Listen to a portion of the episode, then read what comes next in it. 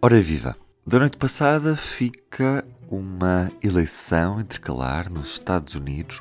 que marca sensivelmente o meio da presidência Biden à frente dos Estados Unidos.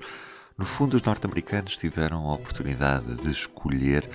a nova composição da Câmara dos Representantes e cerca de um terço daquilo que é o Senado norte-americano.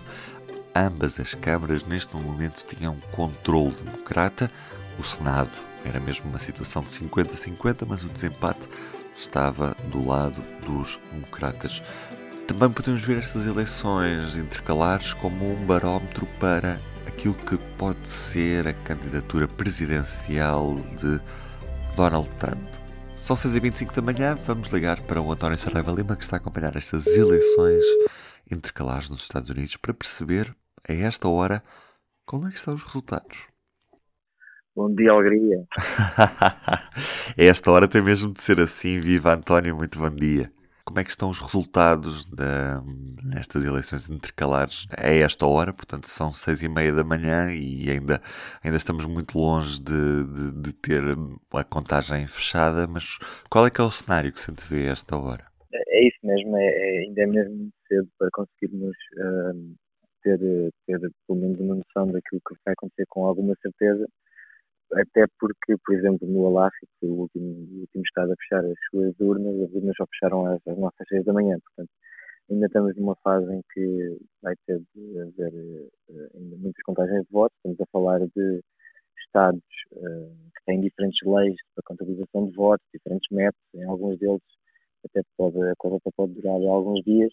mas neste momento também pelo facto de, eh, de as principais batalhas uh, pelo, nos principais Estados, eh, pelo controle do Senado e da Câmara dos Representantes estarem tão reunidas, neste momento ainda, ainda não, não, não há grandes conclusões, sendo que, eh, pelo menos para já, isso até é admitido pelo Partido Republicano, a tal onda vermelha, a onda republicana que se previa, neste momento não está, não está, não está de facto a acontecer, ou seja, nem o Partido Republicano está a ter um desempenho tão avassalador como se previa, nem o Partido Democrata está a ter uma noite eleitoral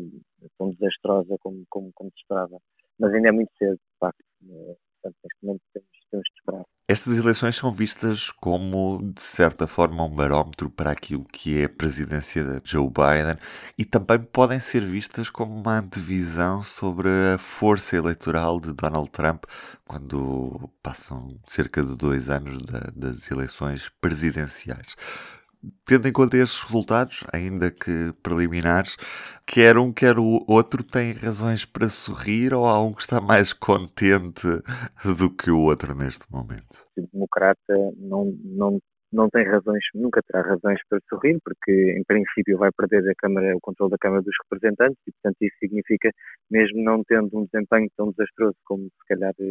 estava a pensar, isso significa que vai ter praticamente todas as suas iniciativas legislativas bloqueadas e, portanto, o Joe Biden não vai conseguir, eh, não vai conseguir uh, aprovar as leis que queria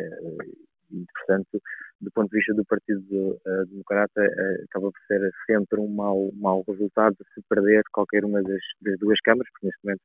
também tem o Senado, apesar de só ter, um, só ter uma vantagem de um voto, Uh, do ponto de vista do Partido Republicano, uh, não, de, não, deixa de ser uma, uma, mobilização interessante, tendo em conta o processo tão dividido que foi a, a eleição, as últimas eleições presidenciais, e independentemente de, de conseguir aqui ou não ter uma, uma, uma grande votação, uh, o facto é que mostra que um presidente que pôs em causa os resultados eleitorais e, e uma lista de candidatos para estas eleições em que centenas uh, defendiam e defendem que, que essa eleição, que o resultado dessa eleição que deu vitória a Joe Biden não, não, não, está correto, não, não, não é mesmo que houve fraude, isso mostra que o movimento está, está vivo, tem capacidade para se mobilizar uh, e, e, e, vamos ver o que, é que, o que é que Donald Trump faz daqui a uns dias, se vai mesmo anunciar a sua candidatura, mas não há dúvida de que com o estado de polarização da política norte-americana uh, esse movimento dentro do próprio Partido Republicano continua a ter muita força. Donald Trump tem esse,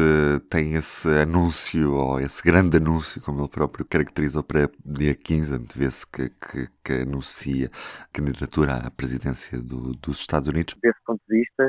hoje a vitória do, do Ron DeSantis para o cargo de governador da Flórida, como, como, como uma, uma votação avassaladora, pode também, é, ele é apontado como um dos favoritos uh, também uh, do Partido Republicano é, é, essa eleição em 2024 também é um sinal uh, de que o trumpismo também pode, pode continuar sem Trump, não é? E, portanto, acho que o próprio Donald Trump também vai estar a olhar para a Flórida e para aquilo que aconteceu na Flórida com, com, essa, com, essa, com essa ideia de que se calhar o partido já não precisa dele precisa sim de, de, da sua mensagem ou da forma como ele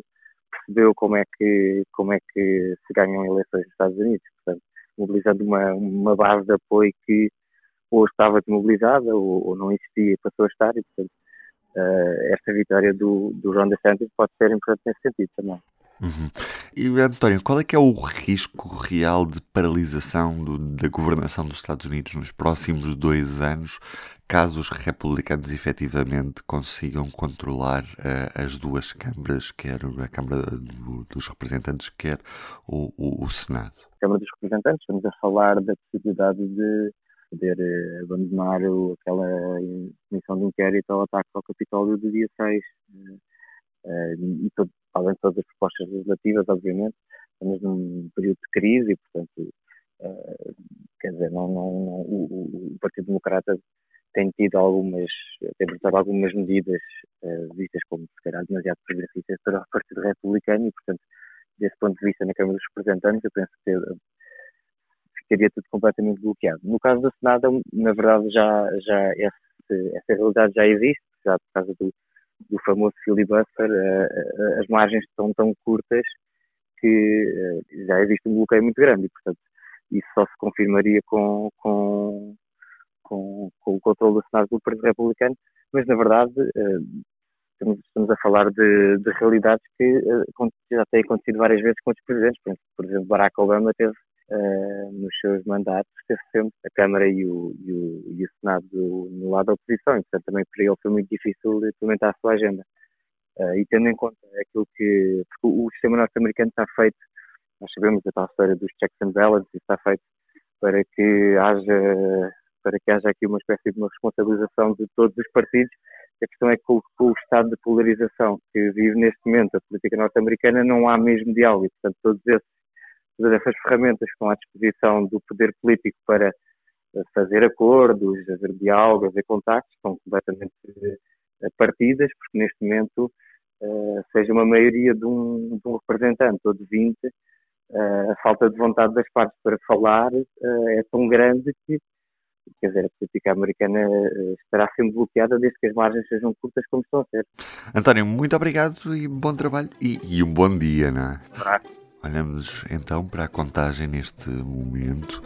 A Câmara dos Representantes dos Estados Unidos tem os republicanos já com 189 lugares assegurados, mais dois eh, lugares conquistados neste momento face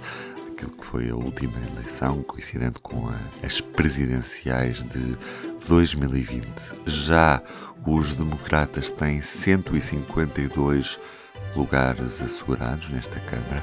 perderam cinco mandatos. Ainda faltam atribuir quase 100 lugares nesta Câmara. Já quanto ao Senado dos Estados Unidos, neste momento os uh, democratas têm 47 eleitos e os republicanos têm 46. Faltam eleger ainda 7. Eu sou o Ruben Martins e pode continuar a acompanhar os resultados e análise destas eleições intercalares em público.pt. Tenham um bom dia. O público fica no ouvido.